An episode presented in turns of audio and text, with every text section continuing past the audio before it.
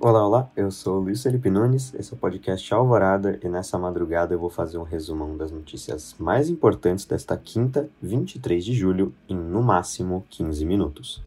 Na política, Bia Kicis é retirada da vice-liderança do governo na Câmara. Após a deputada votar de forma contrária ao Fundeb, Bolsonaro retira Bia Kicis, antiga aliada, da vice-liderança do governo na Câmara dos Deputados. Kicis foi uma das sete deputadas a votar contra o Fundeb, algo que irritou o presidente e o fez retirá-la do cargo estratégico. Especula-se que Bolsonaro indicará algum deputado do Centrão para o cargo, bloco que era criticado pelo presidente, mas que agora é aliado do governo presidente do TCU antecipa a aposentadoria e deve se aposentar até o fim do ano. José Múcio Monteiro antecipou em três anos sua aposentadoria e deve deixar a presidência do Tribunal de Contas da União até dezembro. O TCU é o órgão que fiscaliza todas as contas da União, por isso a disputa pelo cargo deve ser bem acirrada. O presidente do tribunal é indicado pelo presidente da República, Jair Bolsonaro. Aponta-se que Bolsonaro pode indicar representantes do Centrão ou até mesmo o ministro Tarcísio de Freitas, da Infraestrutura.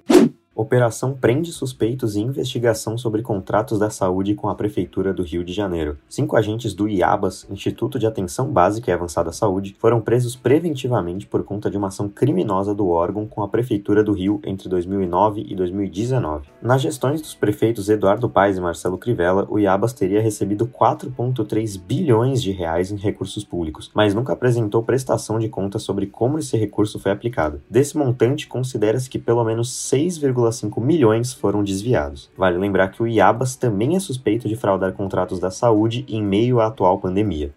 STJ nega liberdade a presos em grupo de risco. O presidente do Supremo Tribunal de Justiça, João Otávio de Noronha, recusou um habeas corpus que visava colocar todos os presos pertencentes ao grupo de risco da Covid-19 em prisão domiciliar. O habeas corpus se pautava na decisão do próprio Noronha no último dia 9, que concedia ao ex-assessor de Flávio Bolsonaro, Fabrício Queiroz, a prisão domiciliar, alegando que este pertencia ao grupo mais afetado pelo vírus.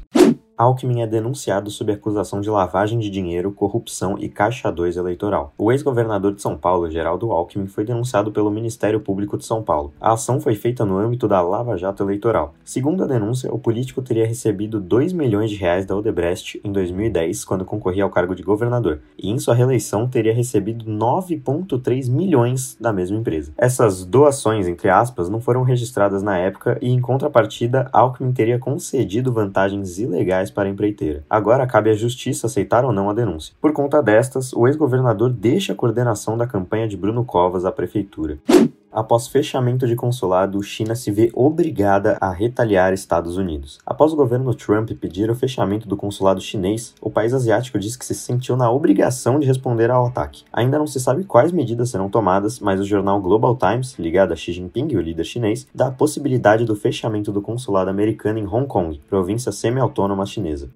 Tribunal Eleitoral adia para outubro eleições na Bolívia. O Tribunal Boliviano adiou as eleições para a presidência do país do dia 6 de setembro para o dia 18 de outubro. A decisão é justificada pela ascensão de casos de Covid no país. Essa é a segunda vez que o pleito é adiado e vale lembrar que a Bolívia viu um governo provisório. A Janine Áñez, atual presidente, assumiu após a renúncia de Evo Morales em 2019. O presidente renunciou por conta de protestos e acusações de que o próprio teria fraudado as eleições de 2019 para se manter no poder. Vale lembrar que Áñez não não era vice de Morales, mas sim a quarta pessoa na linha de sucessão do poder. Maior estudo brasileiro sobre hidroxicloroquina mostra a ineficácia do medicamento. O estudo, que foi feito em união de 55 institutos, como o Einstein e o Sírio-Libanês, foi realizado com 665 pessoas e mostrou que a hidroxicloroquina e seus derivados não promoveram melhora na evolução clínica em pacientes com sintomas leves e moderados. Além da ineficácia, foi constatado que o medicamento ainda representou alterações negativas em exames de eletrocardiograma, que mostra os batimentos cardíacos do paciente. Brasil tem 1.317 mortos por Covid em 24 horas e casos somam quase 2,3 milhões. Em números totais, o país já registrou quase 85 mil mortes pela doença.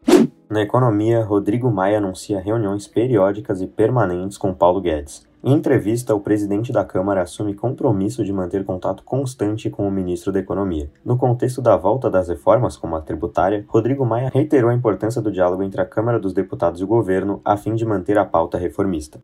Segundo o IBGE, 7,1 milhões de pessoas ficaram sem remuneração em junho. Ainda no mesmo mês, a Receita Federal indicou uma queda de 29,6% na arrecadação federal em impostos. O comparativo é referente a junho do ano passado.